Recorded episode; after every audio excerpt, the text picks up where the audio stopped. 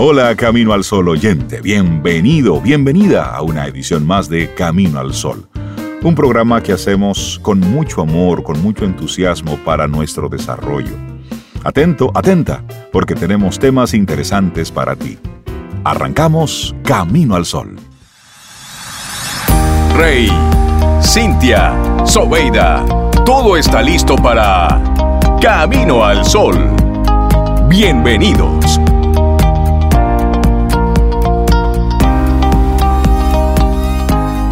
Bienvenidos a Camino al Sol. Gracias. Gracias por esta bienvenida. Gracias por esa bienvenida. a su Sí. muy escuchado Este espacio, programa. Este espacio, claro, que es de ustedes también.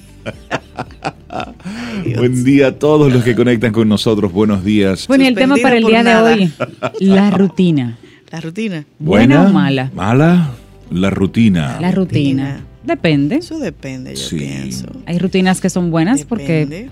Ayudan a tu bienestar. Claro, Y y a, la, y a rutinas tu que no son salud. tan Y buenas que aunque porque uno no quiera, hay una rutina diaria Por que uno supuesto. lleva y unos, tú sabes, a la hora que te levantas. compromisos diarios que uno hace. levanta. Que uno cada día tal vez lo haga de manera diferente, Pero sí. pero está ahí marcado ese, eso. ese ABC, ese 1, 2, 3, Sí. pues le da a la vida y al sistema, Sí. le da un tipo de sentido. A venir aquí a Camino al Sol, eso lo tenemos nosotros cuatro aquí, ¿verdad? Es que rutina yo porque venga por sucede, una avenida pero no es rutinario hacerlo. No, Sí. puedo hacerlo ¿Cómo lo diferente, venir un día Sí, por el exacto. malecón, venir por un día por ejemplo- la Kennedy, por la 27, por donde Y lo que hacemos aquí también es diferente. Exacto. Hacemos el programa, pero no es el hay mismo una programa. estructura, pero Exacto. Entonces hay una, rut- hay una rutina, es decir, un patrón, esquema, sí. un esquema, Una y luego tú estructura vas. Tú vas bailando, Variándolo. porque el plan es que no hay plan en Ayer, algunos por ejemplo, momentos. fue interesante. Sí. La rutina la variamos. La variamos Y y se- compartimos con personas maravillosas. Exacto, y Comimos cosas arrancamos, deliciosas. hicimos el programa, trabajamos y Sí. todo eso, pero ahí entonces Hubo como una- nos dimos permiso.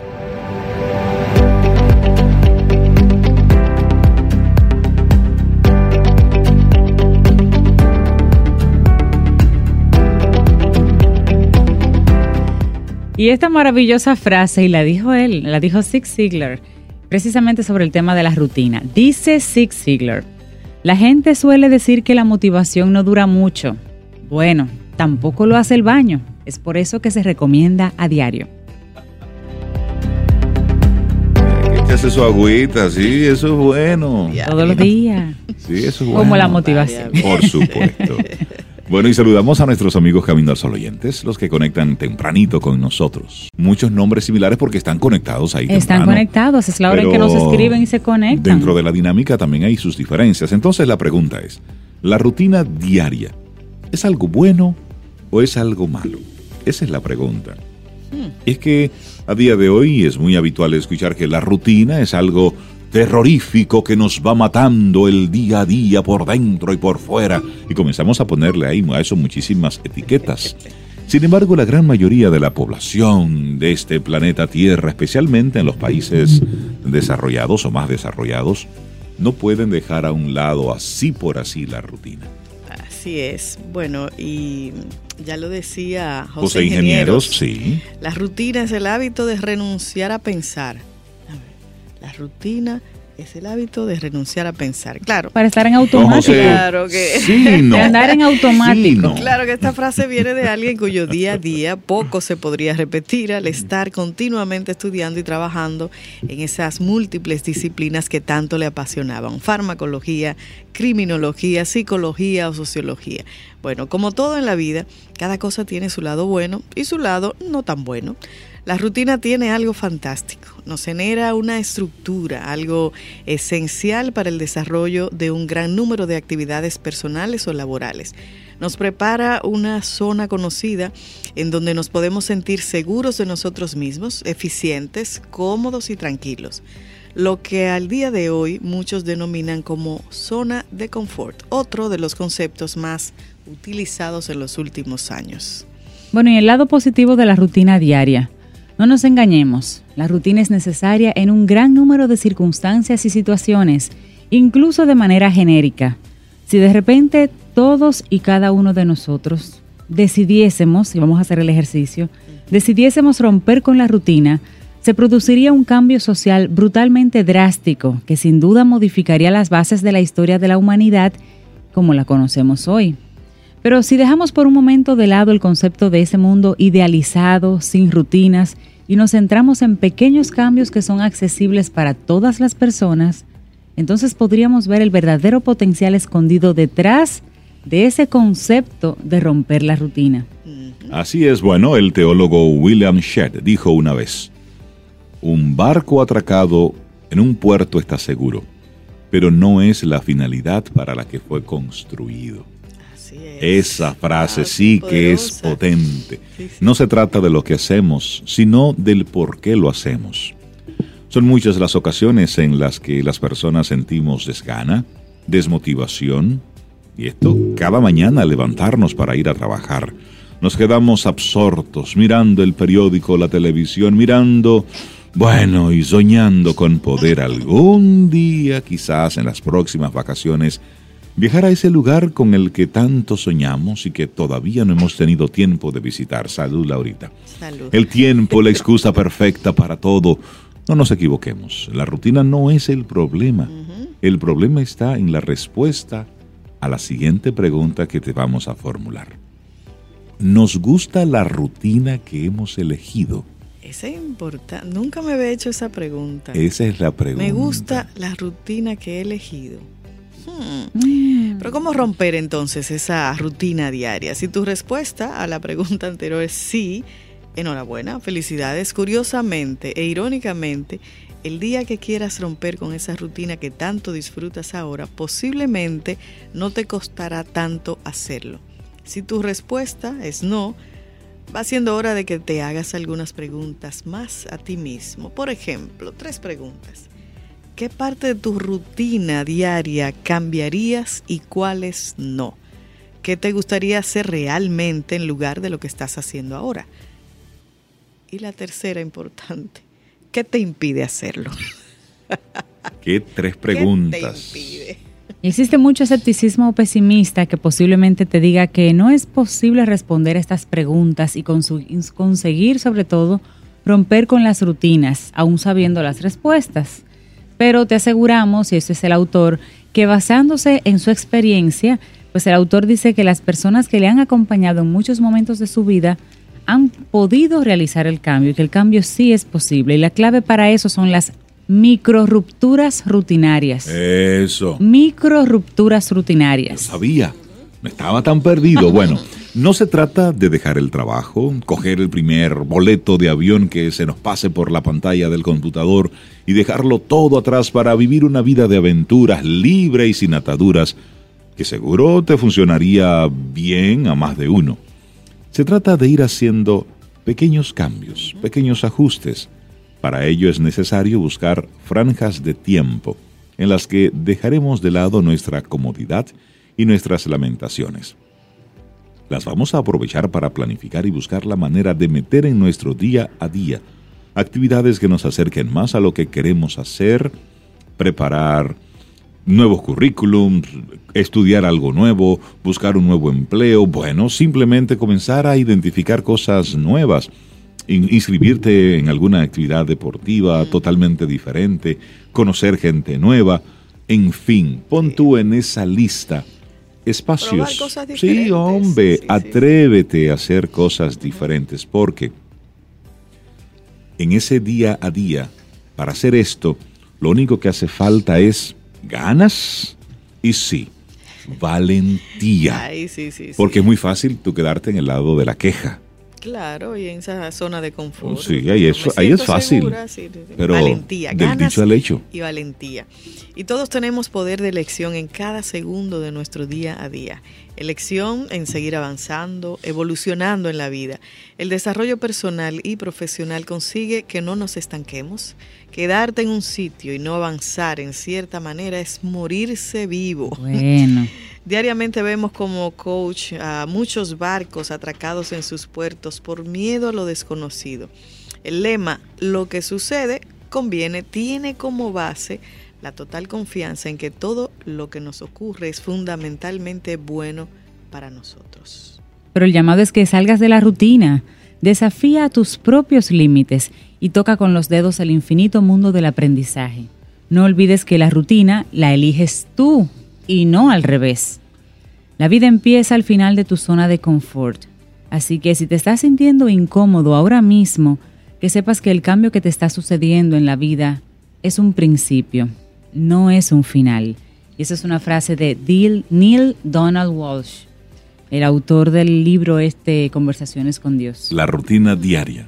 ¿Es bueno? ¿Es malo? Bueno, será tan buena o tan mala como tú lo hayas elegido, como tú hayas decidido vivirla. Déjame ver, a mí debo darle más pensamiento, pero así rápidamente, mi rutina me gusta. Sí. Me gusta porque hay, hay, espacios donde improviso. Donde improvisas, donde te mueves un poco. hay un camino al solo oyente que dice que el problema de la rutina es hacer de la rutina una rutina. Exactamente. como que fijarla y, no, moverla. Estar aburrido del aburrimiento. Estar aburrido del aburrimiento. Sí. Pero miren, la rutina lo que nos da es, es un patrón.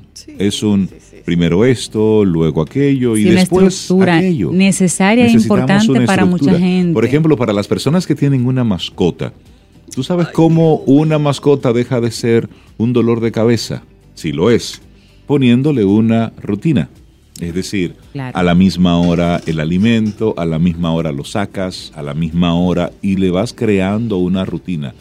Si tienes a un niño, ya Isabela nos podrá confirmar eso, un niño necesita estructura, necesita un horario, necesita una dinámica, cuándo hacer las cosas, porque esa estructura se convierte en una especie de colchón de seguridad que luego tú con eso lo vayas moviendo, lo vayas modificando. En base a eso tú haces otras cosas. Pero inicialmente necesitamos una base, necesitamos una línea, necesitamos una estructura. Eso es sano. Las mascotas, tú decías. Sí, las mascotas. cuando tú la acostumbras a sacarla y entonces el día que no la saca te quiere comer. Eh, Ayer llovía yo, ajá. ¿Y entonces qué hacemos? Esa es su rutina. Y, ya tú sabes. Entonces, lejos de nosotros, lejos de nosotros satanizar la rutina, Búscale el lado bueno, el tener una estructura, y si el hacer no te Gusta, como decía la reflexión, a pequeños cambios. Hazte la pregunta.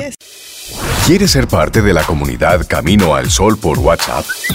849-785-1110. Camino al Sol.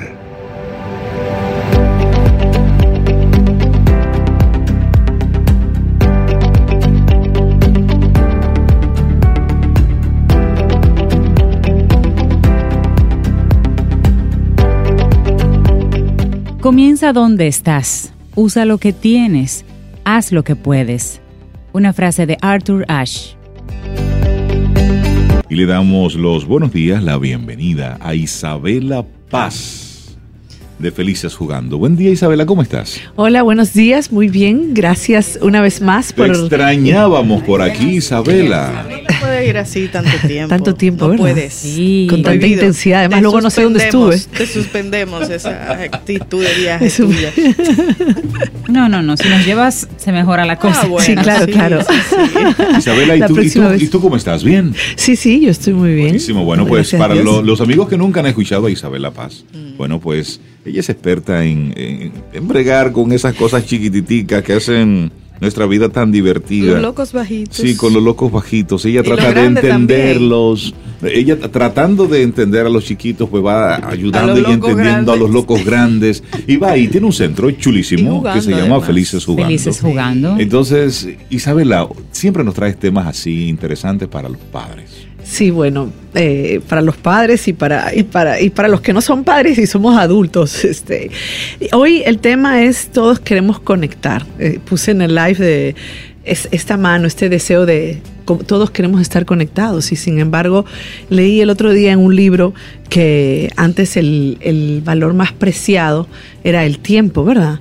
Y que ahora el valor más preciado es la atención. Entonces, bueno, cuando yo estoy en consulta, cuando estoy dando charla, y quiero decir algo, no siempre traigo, los temas que traigo siempre son temas que yo tengo que bregar, o sea, no se crean que porque yo manejo teoría modelos. Son este, cosas que te pasan en la piel. no, no, no, o sea, todo. Y- Buenísima la aclaración. Sí, sí, porque realmente creo que yo voy sanando también a medida que, que yo voy aprendiendo a, a- Claro. o sea, ayudo a sanar a otros a medida que yo aprendo a sanarme, ¿no? Tú sabes. Entonces, eh, el tema de hoy, pues, me toca bastante porque creo que uno de los grandes conflictos en la terapia con los niños y en las dificultades es entender, es ayudar a entender a los padres que el problema de los niños es el problema de los padres.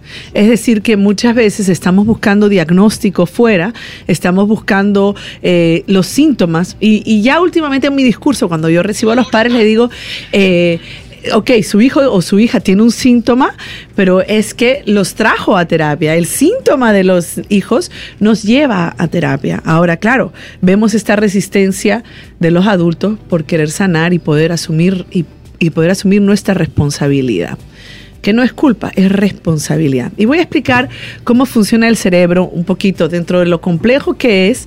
Eh, sí es importante saber que los 18 años, o sea, los 18 meses de vida, los primeros meses de vida o primeros años de vida son importantísimos para, eh, para elaborar el mapa afectivo y el mapa emocional con que se va a manejar el, el adulto finalmente. Entonces, en esto sí es importante saber que si yo como niña viví mm, un apego, una forma de, eh, de apego eh, ambivalente, ansioso, inseguro con mi madre, con mi padre, generalmente es la madre. Generalmente lo que llevamos es un hambre eh, materno. Y tú sabes que esto es bien difícil de, de- de describir porque es como que culturalmente tenemos la creencia de que las madres son todas buenas, afectivas, este, nutridoras. Y nos cuesta un poquito hablar de la madre que no nutre. ¿Y por qué hablo de la madre? Porque la verdad es que la madre es la que se ocupa de la cría, normalmente, ¿verdad? Eh, aunque ahora está cambiando mucho, pero lo normal es que la mamá que va a lactar permanezca con su hijo. Pero si esta mamá tampoco tuvo un apego eh, seguro, y vamos a hablar de un apego seguro. ¿Qué es un apego seguro? Eh, para terminar mi frase, si esta mamá no tuvo un apego seguro, es probable que esta mamá no, tampoco pueda eh, a proveer a su hija o hijo un mapa emocional que le permita entender que amor igual seguridad sino que lo que vamos en los apegos inseguros, lo que vamos eh, generando y transmitiendo es que el amor es sinónimo de dolor, entonces digamos que el bebé nace eh, con el cerebro inmaduro y se tiene que ir conectando. Y la verdad que los cuidados, es responder a las necesidades, es la atención y la presencia la que va formando esta, mm, estos caminos neuronales que hacen que el cerebro crezca sanamente y que luego el cerebro pueda controlar las emociones, es decir, que yo no sea impulsivo, que yo no sea gratificación instantánea, que yo no sea reactivo, va a depender de cómo se formó mi cerebro en los primeros años de vida. ¿Qué quiere decir para ponerlo más llano? Cuando un adulto no se sabe manejar su frustra no sabe manejar su frustración y reacciona y grita y amenaza a un bebé, a un niño pequeño, el cerebro del niño interpreta esto como estrés. Entonces, ¿qué pasa cuando hay las hormonas del estrés? Cuando está el cortisol, la adrenalina, pues el, cerebro entra en modo, digamos que hay dos modos del cerebro, el del amor que provoca más empatía, más compasión, más manejo de emociones y el modo del estrés. El modo del estrés es el famoso fight or flight que dicen los americanos, los ingleses, que es el cerebro entra en modo de huye o ataca. Cuando tú no puedes hacer eso porque eres un bebé y porque tu cuidador está ahí, tu cerebro entra en disociación. Y la disociación es esta desconexión emocional.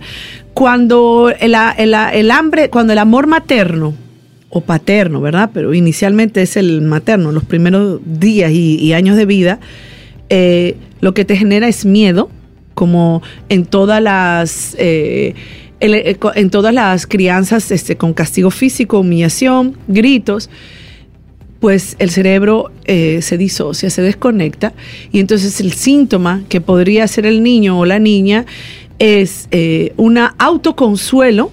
El niño, o sea, el cerebro entra, cuando entra en estrés, entra en aislamiento psicológico Y entonces, eh, acuérdense que está en función de amenaza, asocia el miedo con amenaza, y entonces se desarrolla mal el cerebro y la vida emocional entonces es muy eh, difícil. Estos niños con esta deprivación emocional se convierten en adultos probablemente indisponibles para sus hijos, que, o sea, cuando tenemos un adulto que nos crió, que es deprimido, que está deprimido, ya sea por problemas económicos, nutricionales, por problemas eh, eh, del que sea, o están indisponibles porque murieron, efectivamente no están, o porque ellos están súper ocupados, eh, porque tienen una atención intermitente. Entonces el resultado es el síntoma que entonces trabajamos en consulta los, los terapeutas que nos dedicamos a la infancia. El síntoma suele ser agresión, inhibición, eh, es decir, el niño se calla, disociación, síntomas cognitivos como dificultades de atención, de memorización, eh, congelamiento, eh, dificultades sociales y dificultades físicas, o cualquier tipo de síntoma en la conducta que no tenga un origen neurológico, estamos, sabiendo, estamos viendo un origen relacional. Y eso es lo que muchas veces no queremos ver. Queremos pegarle un síntoma al niño porque si yo si mi hijo tiene un síntoma el que sea psiquiátrico eh, cognitivo entonces es mi hijo que tiene el problema no yo. Y lo que sucede es que nosotros sí podemos predecir un tipo de apego cuando conocemos la historia del cuidador. Entonces lo que el cerebro necesita para desarrollarse sanamente es cuidado atención presencia y responsabilidad emocional a, lo que el niño eh, siente o vive. ¿Qué estoy viendo? ¿Qué estamos viendo muchos en consulta, muchos profesionales? Los padres indisponibles. Eh, las madres con discurso, yo, yo entiendo y no, no soy antifeminista, pero alguien se tiene que ocupar de los niños. Entonces, no, generalmente tiene que ser la madre porque es la que da el pecho, es la que da de lactar. Pero si es el padre, amén. Pero no podemos delegar el cuidado. Entonces, yo tengo, eh, vemos muchas veces madres persiguiendo eh, logros profesionales, padres igual, y al final los niños están solos. Entonces, vienen a consulta porque el niño no se regula. Tenemos niños de 3, 4 años, ah, que son agresivos, que, que rompen las cosas, porque no saben manejar emociones.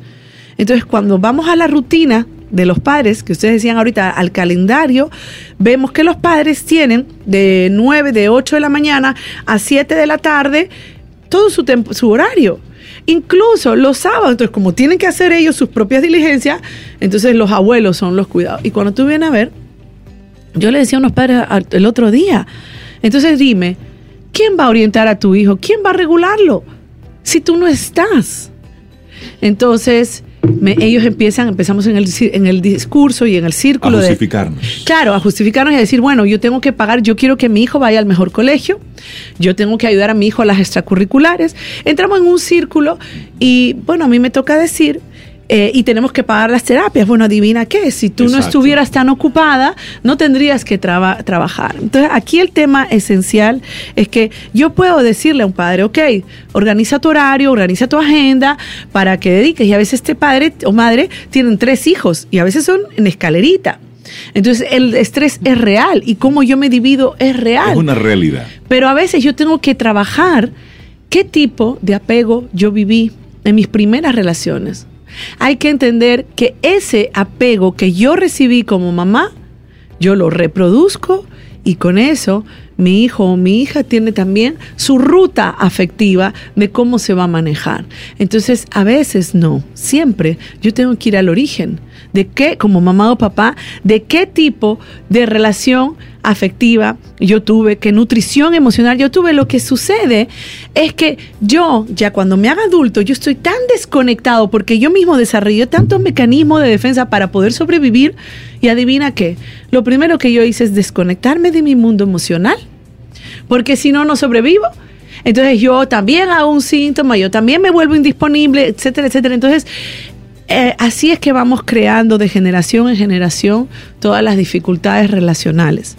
Pero todo tiene solución eh, y claro, lo que a mí más me preocupa es que estamos en automático, criamos en automático y que eh, los dispositivos electrónicos nos han venido a seguir desconectando. Y la verdad que la única cura a todas nuestras dificultades y a la violencia es la conexión emocional. La única cura es el amor. Entonces, ¿qué sucede? Que estos niños aprenden que el amor está asociado al dolor, a la ausencia, a la intermitencia.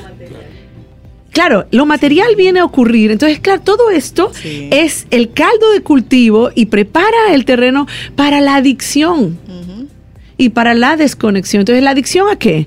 Porque no solamente hay adicción a sustancia, a alcohol, hay adicción al trabajo, hay adicción al reconocimiento, A la validación, ¿eh? a, los, malos, amores. Y qué bueno que tú tocas los malos amores. Sí, sí, porque sí. precisamente cuando yo como niña asocié que el amor es sufrimiento y el amor es dolor, mis- acuérdense, y esto no es algo solamente afectivo, emocional y conductual, esto es algo neurológico. Cuando mi cerebro se cableó únicamente para el sufrimiento y para el estrés, yo voy a ir a las relaciones que generen drama y en estrés. Eso es lo porque, que aprendí, eso es lo que claro, sé. claro, Es eso es lo lo que familiar, conozco. es lo que conozco. Y adivinen qué, volver a mapear esta, esta parte neurológica hacia el bienestar, hacia la dopamina, hacia la conexión, es sumamente difícil. O sea, cuando ya vamos, yo no digo que es imposible, para eso están las terapias, el camino espiritual es sumamente importante, porque yo tengo que ir en contra de lo que mi, mi sistema en automático busca, que es sufrimiento, dolor, eh, maltrato y lo que genera. Entonces sí es importante que no tengamos miedo de hablar de un apego fallido, de hablar de un fracaso en la relación materna o paterna, de que a veces idealizar, yo creo que en el camino de la sanación llegaremos todos a recibir lo que nuestros padres nos dieron y aceptarlo, porque al final nuestros padres nos dieron lo mejor que pudieron en sus circunstancias, ¿no? No se trata de buscar un culpable, pero sí yo tengo que hacer eso. Yo no puedo sanar lo que yo no identifico y yo no conozco. Entonces yo tengo que ir a, a mirar atrás. Muchas veces en la primera cita, cuando nosotros recibimos los padres, los padres vienen, sí, mi hijo esto, esto te hacen, ¿no? Él muerde, él golpea, él Sí, destruye. la lista él- de quejas. Ok, está bien, yo, nosotros recibimos eso, pero yo tengo que inevitablemente ir a la generación anterior, a cómo te criaron, cómo fueron tus abuelos, para yo entender qué modelos relacionales tú traes, para entonces yo ayudarte, nosotros ayudarte a no repetir esos modelos relacionales. Pero sepamos que todo síntoma conductual tiene su origen en la dinámica de relación, siempre y cuando no haya algo neurológico, pero aún lo neurológico está originado por lo emocional. Fíjate. Entonces, al final hay que entender que somos seres emocionales eh, y espirituales y conductuales. O sea, el desarrollo humano es global. Y claro, quiero traer esperanza. Se puede sanar, se puede sanar en cualquier momento. Siempre es más difícil reeducar que educar. Si los que nos oyen están teniendo hijos y están chiquititos, lo que hay que hacer es organizar la agenda y dedicarle atención. Y los papás dicen, sí, incluso los esposos me dicen, es que yo quiero que ella se desarrolle. Ok, pero hay que poner en hold, hay que poner en pausa. Si usted tuvo hijos, ni la nana, ni la escuela, ni la abuela va a impregnarle. o sea, claro. estamos hablando de una huella, así como hay huella digital, estamos hablando de una huella emocional que le impregnamos las madres Sí. y, Y los que eso padres. tiene un tiempo finito. Es decir, no es que pongas en pausa tu vida, ¿no. Exactamente. Es buscar ese, ese balance. balance. Porque llegará el momento en que ya no dependerán tanto de ti. Claro. Llegará el momento en que se irán de casa. Llegará el momento en que sucedan otras cosas. claro, claro. Y es organizarse, porque a veces tenemos, podemos aprovechar que estamos en casa, o sea, que, que ellos están en la escuela y coger. Pero ¿qué sucede? Que llegamos, de ca- llegamos a la casa y sobre todo las mujeres que somos súper logísticas y, y, y, y con- y- y, ¿cómo se llama? Gestionadoras, al final tene- tendemos a gestionar la crianza no a nutrirla. Entonces, eso es muy importante, eh, que podamos tener esta conciencia de que cuando estamos en casa tenemos que estar y solamente es con nuestra atención, poner el teléfono en modo avión dos horas y dedicarnos a eso. Que se quedó la lavada, la colada, se quedó Se la quedó casa sola, no día. importa. Yo tengo que estar. La presencia es lo que nutre el cerebro de los niños, la presencia de los de padres. La conexión. Sí. Isabela Paz, muchísimas gracias por este tema. Son de esos temas cable a tierra. Entre toda la locura y tú, papá, mamá, que vas ahora rápido, raudo y veloz y a lo mejor ni siquiera te despediste de tu niño en el día de hoy. Exactamente. Toda esa locura que, en la que estamos metidos, que supuestamente es para proveerle alimento, cuidado, vestido, carece de sentido si la persona receptora de todo esto no lo entiende así, no lo ve así, no le ve la No lo importancia, recibe así, no lo recibe así. Claro, y para ya concluir, acordémonos que como yo me relaciono como mamá con, como mamá con mi hijo, él se va a relacionar allá afuera. Vamos repitiendo un patrón. No, y como tú decías, una responsabilidad de ambos, papá Claro, y mamá, y no tiene que ver con que la mujer sea feminista o no, porque hay otras que no son para nada feministas y, Y están en tampoco el está- mismo automático también. Así Están es. detrás del poder, detrás sí, del- de- del- de la validación de la externa. validación, Ambos, papá de y todo, mamá. sí, sí. Señora, hay que detenerse un poco. Sí, sí, sí. sí, sí, yo pienso. Stop. Isabela Paz, para, para ir a Felices Excelente Jugando. tema. Sí, estamos en las redes, en Felices Jugando, eh, en Instagram, en Facebook, tenemos página web, felicesjugando.com, a través de ustedes, Camino al Sol. Y bueno, estamos, estamos ahí. Voy a digital, tenemos. que tengas excelente día. Un abrazo, Isabela. Siente y disfruta de la vida. La vida. Camino al sol. Camino al sol. Siempre listos para hacer preguntas. Por ejemplo, en este segmento en el que hablamos de filosofía. Y le damos- Preguntas existenciales Sí, maravillosas. Le damos los buenos días, la bienvenida a María Eugenia Ríos Lamas de Nueva Acrópolis. Buen día. Buen día. Buenos días. Muy buenos días a ¿Cómo todos estás? y a todas, como dicen, ¿no? Gracias, María Eugenia. Sí. ¿Cómo estás? Muy bien, muy Qué bien. bueno, Sí. Vamos a darle a, a este día un toque de filosofía. Un toque de filosofía, pero va en, relación, creo, con lo que el tema principal que hemos escuchado hoy en la mañana. Va en relación. Entonces, el, es una pregunta. ¿Podemos renacer como el ave fénix? Oh, oh, oh. Yo ¿Se pienso puede? que O sí. sea, ¿Se se puede? sí, se puede. Yo pienso se puede que renacer. sí. Me ha Sí. pasado, claro. Sí, ¿Sí? sí. Bueno, entonces, ¿qué significa esto de renacer? Claro, literalmente renacer es volver a nacer eh, tras una muerte real o una muerte aparente. No, ahora he venido un poco graciosa. Con ese tema un poco gracioso. Ay, no, no, es un El ave fénix. El ave fénix. Bien, ese tema no, ese tema es profundo. Pero, como decía, renacer, volver a nacer tras una muerte real o una muerte aparente.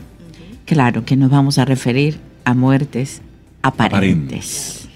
Y simbólicamente es la posibilidad de recuperar las energías, ¿verdad? Esas energías que se han ido gastando, deteriorando por diferentes circunstancias y que al reducirse provocan una muerte aparente. Incluso un estado de ánimo caído, diferente, es una muerte aparente. Incluso la cantidad de dudas, dudas que están en nuestra mente que no nos permiten tomar buenas decisiones, también es una muerte aparente.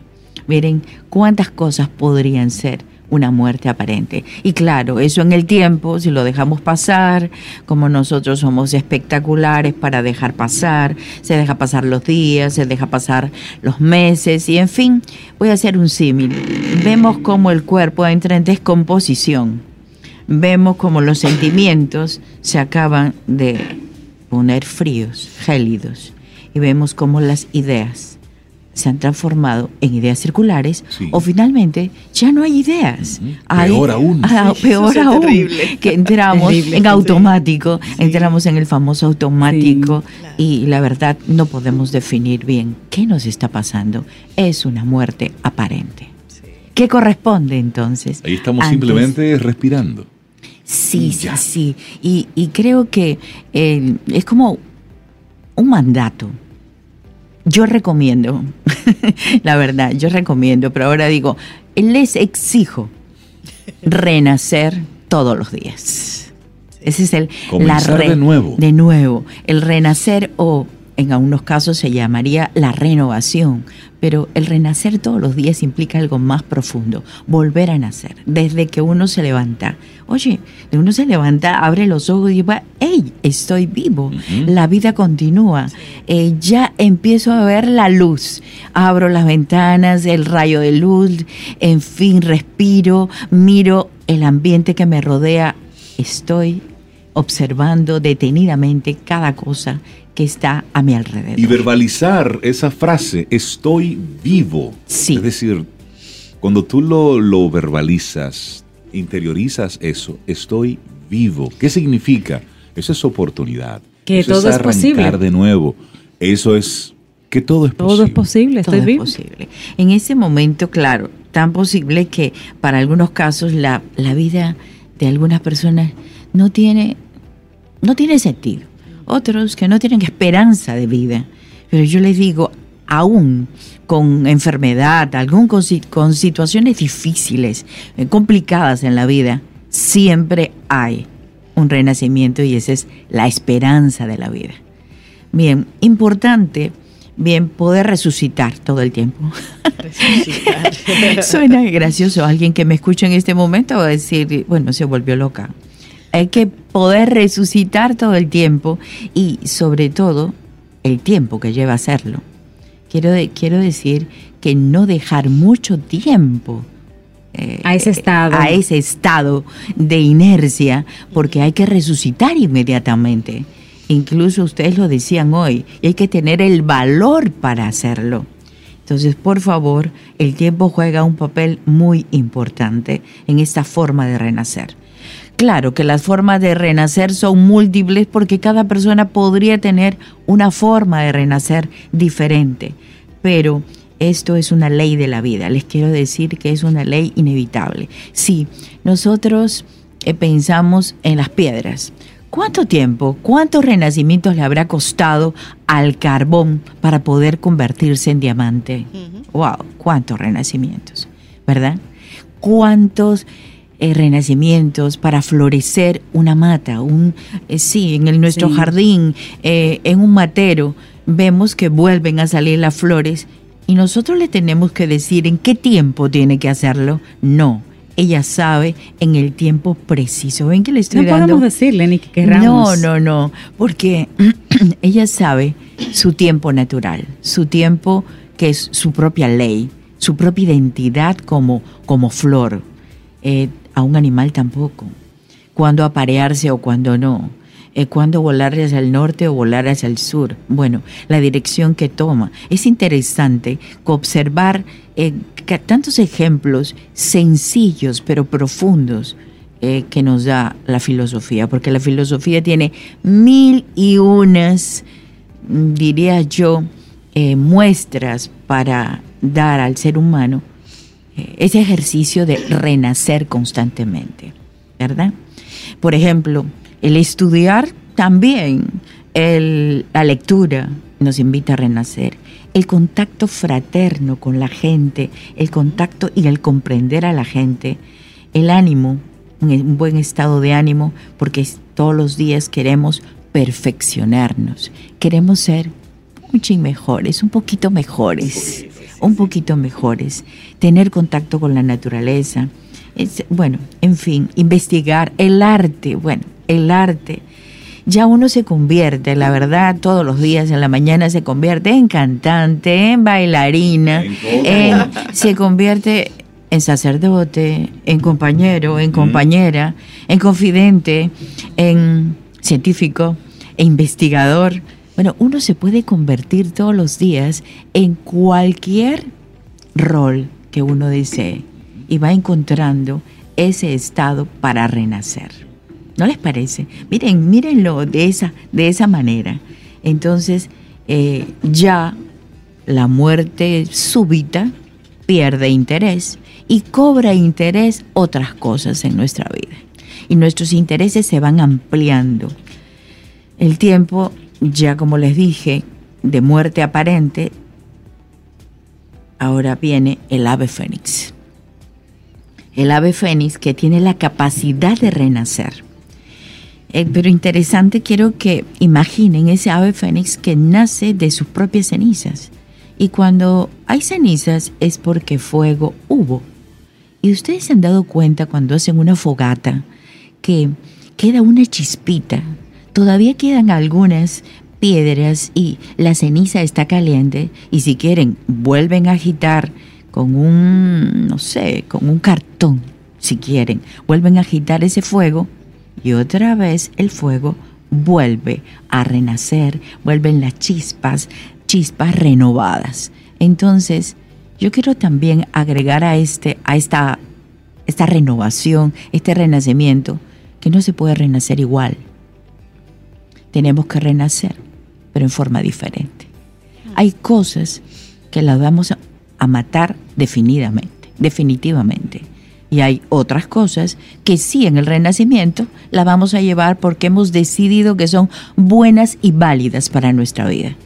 En el renacimiento tenemos oportunidad de escoger qué se queda en la vida anterior y qué volvemos a llevar que nos acompaña que a la nos va a acompañar a la siguiente Claro. porque esa es válida, es buena, incluso nos sirve para esa evolución y a esa perfección, ¿verdad?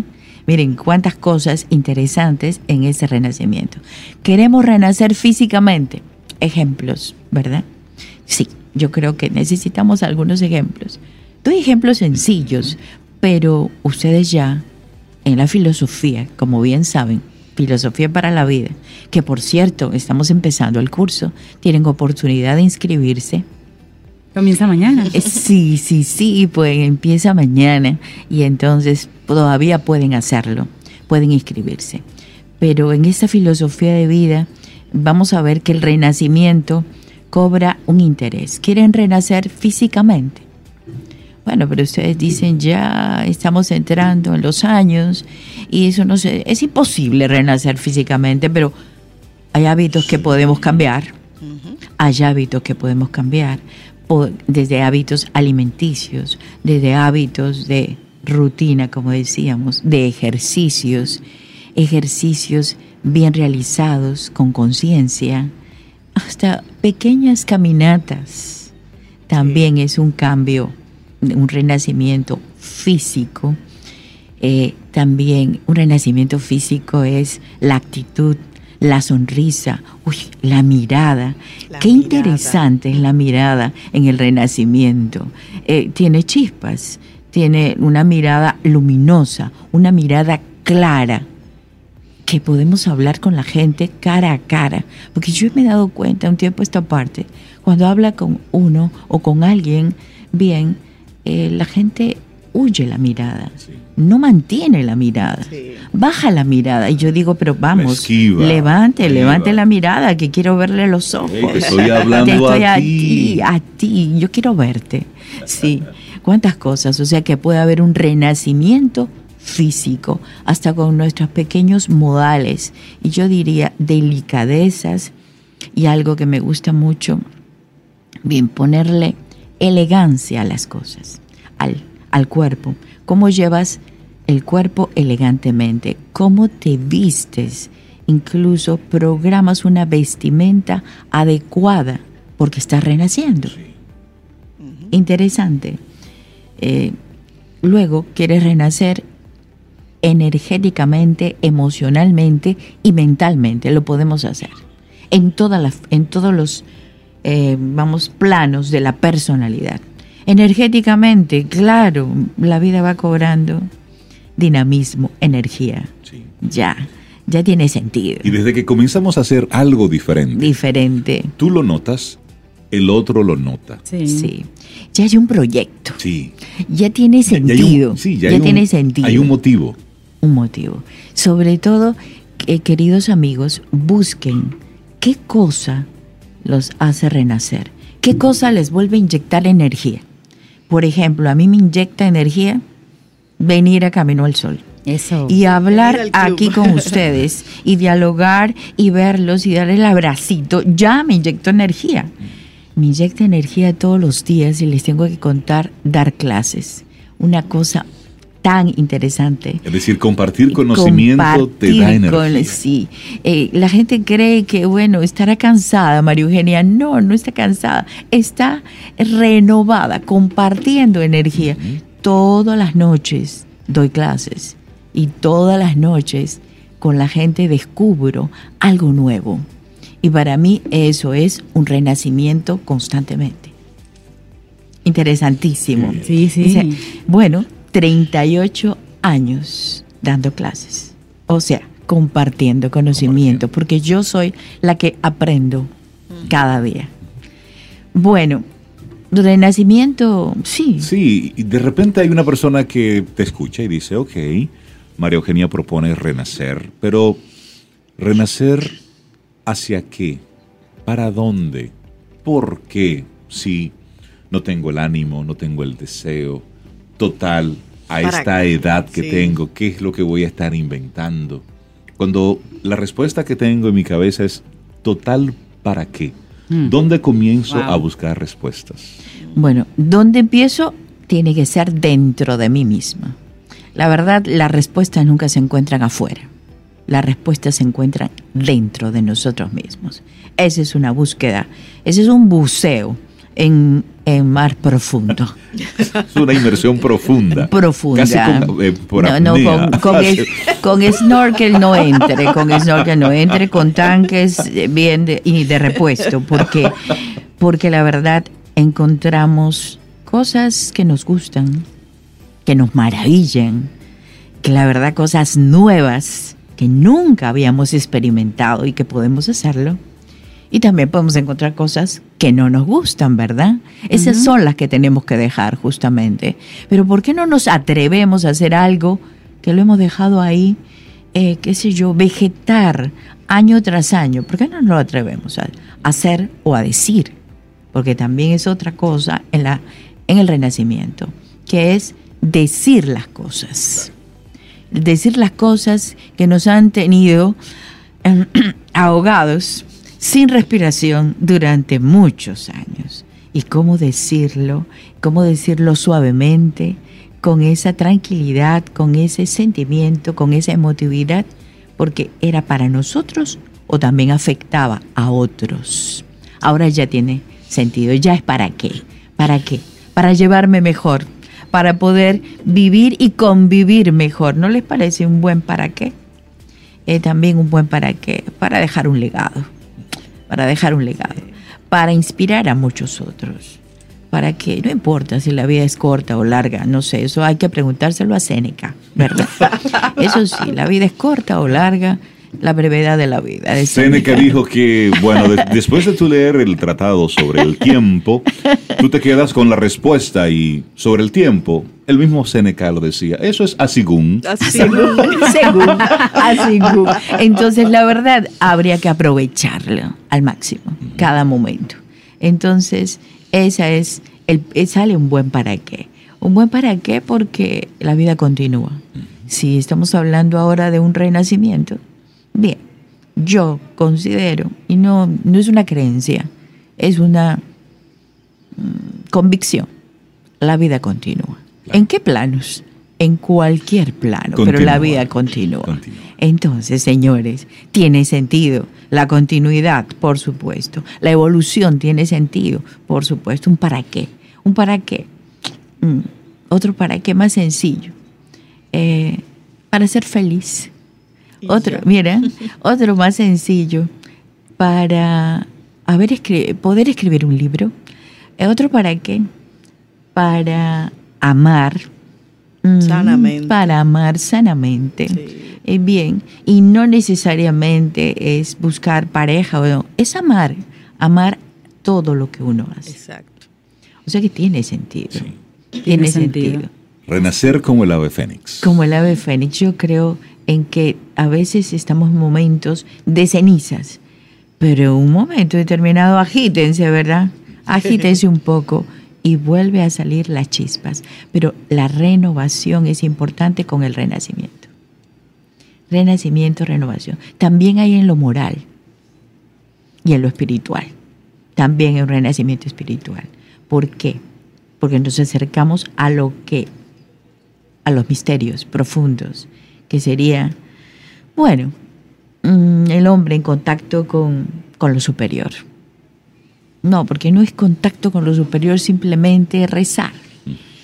No es simplemente repetir de forma rutinaria, mecánica, automática una oración.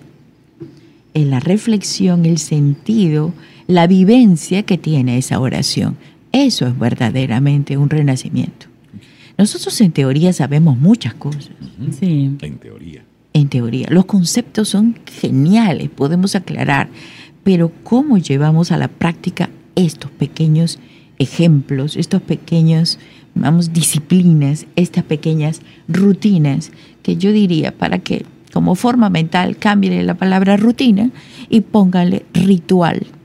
Para mí no son rutinas, pero son rutinas porque se hacen todos los días, Claro. pero cobran sentido desde el momento que le digo es un fabuloso ritual que me hace volver a la vida. Me hace volver a la vida. Me encanta. Qué hermoso. ¿Es posible renacer como Sí. el ave fénix? Sí, es posible. Sí, yo pienso sí, que es posible. Convencida y, totalmente. y vamos a decir grupalmente, socialmente, una sociedad también puede renacer como el ave Por fénix. supuesto. Por supuesto. Y ahí y se dan esos momentos. Sí. Hemos tenido edades medias profundas de gran oscurantismo, de grandes conflictos, y luego ha venido renacimientos, Claro, cuando claro. vuelve el humanismo. ¿Un por qué? ¿Por qué? Porque la humanidad lo necesita, porque la sociedad lo necesita. Y, dijiste algo interesante, el, el- el oscurantismo. Y justamente después de esa época tan oscura, Sí. lo que vino de manera inmediata fue el renacimiento. El renacimiento. ¿Y qué tuvimos en ese renacimiento histórico? ¡Wow! Lo mejor de lo mejor.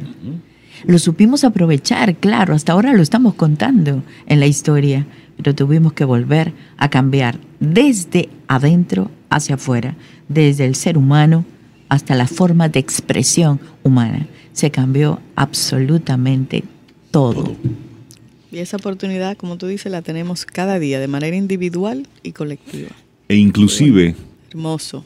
María Eugenia habla de día a día, pero Sí. también dentro del mismo día, si las cosas Claro. no arrancaron como, como habías proyectado, Sí, sí. detente, Sí, haz una micropausa sí. y haz el esfuerzo de iniciar de nuevo ese día. Hacerlo diferente. Mire, usted va a su Comenzar casa, otra vez. se baña, se pone otra ropa, Ya. la mejor que tenga disponible, Y vuelve a salir. y vuelve a salir. Claro se que toma sí. un café, baja las revoluciones. Es decir, hay muchas formas de poder ir generando la Y es un ejemplo renovación. que tú das. Hay gente que va a decir, Claro. no, porque no tengo tiempo. Ah, deténgase en su contexto, lo que pueda Claro, hacer. en, en tu oficina. Párese, cierra la computadora, Sí. respira, desconecta. Pero Vaya, con la abrace una matica. Eh, sí. Lo que sea. Pero con la bueno. intención de que cuando tú reinicies la marcha, Claro. lo estás haciendo desde la renovación. Claro, Claro. desde ese renacimiento que decimos, ¿por qué? Porque la gente cree que el ver una matica es como ridículo, ¿verdad? No. No, no, es, aparte, señores, todo es energía y somos fuente de energía. Eh, la mata, el árbol, nos transmite energía, nos transmite vida. Todo, en todo hay vida. Hay En abrazos todo que hay- son Ay, renovadores. no, esos abrazos, Ay, mira, esos abrazos que dan así, abrazos, yo, le- yo pongo así, saludo, abrazo de oso, porque el abrazo de oso es fuerte, es fuerte. Si me dan un abrazo de oso, yo quedo media Ay, Dios. estrujada, pero nada. Casi con- que te estaba ahorcando ahorita ahí. Sí, sí, Pero hay, con, con eh, transmisión de energía, porque la vida y como decimos, el renacimiento, antes que físico, somos energía. Eso. Así es. Y vamos a plantear Hermoso. ese, ese renacimiento, esa renovación. Sí. Y nuestro tema que es la, la rutina.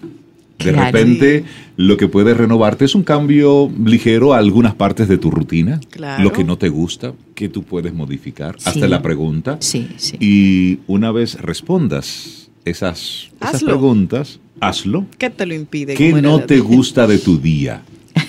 Claro, comienza a modificarlo. Sí, sí, sí. Ejerce, ejerce ese derecho, ejerce, y es un, es un deber, Y porque eso es vivir con Y responsabilidad. como tú dices, Rey, esto es coititico.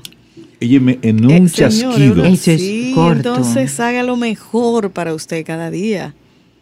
Claro. Eso, ya. María Eugenia Ríos Lamas. Es que ella llega, lanza unas Ya, bombas sí. y luego se va tranquila, como que no ha dicho Yo no he nada. dicho Sí, nada, no. no. he dicho, pero sí hemos, hemos Y nos deja aquí. Esperamos que todo el contenido de hoy haya sido de tu disfrute y aporte en general. Recuerda nuestras vías para mantenernos en contacto. Hola arroba caminoalsol.do. Hasta la próxima y pásala bien. Contigo hoy. Contigo siempre. Camino al sol.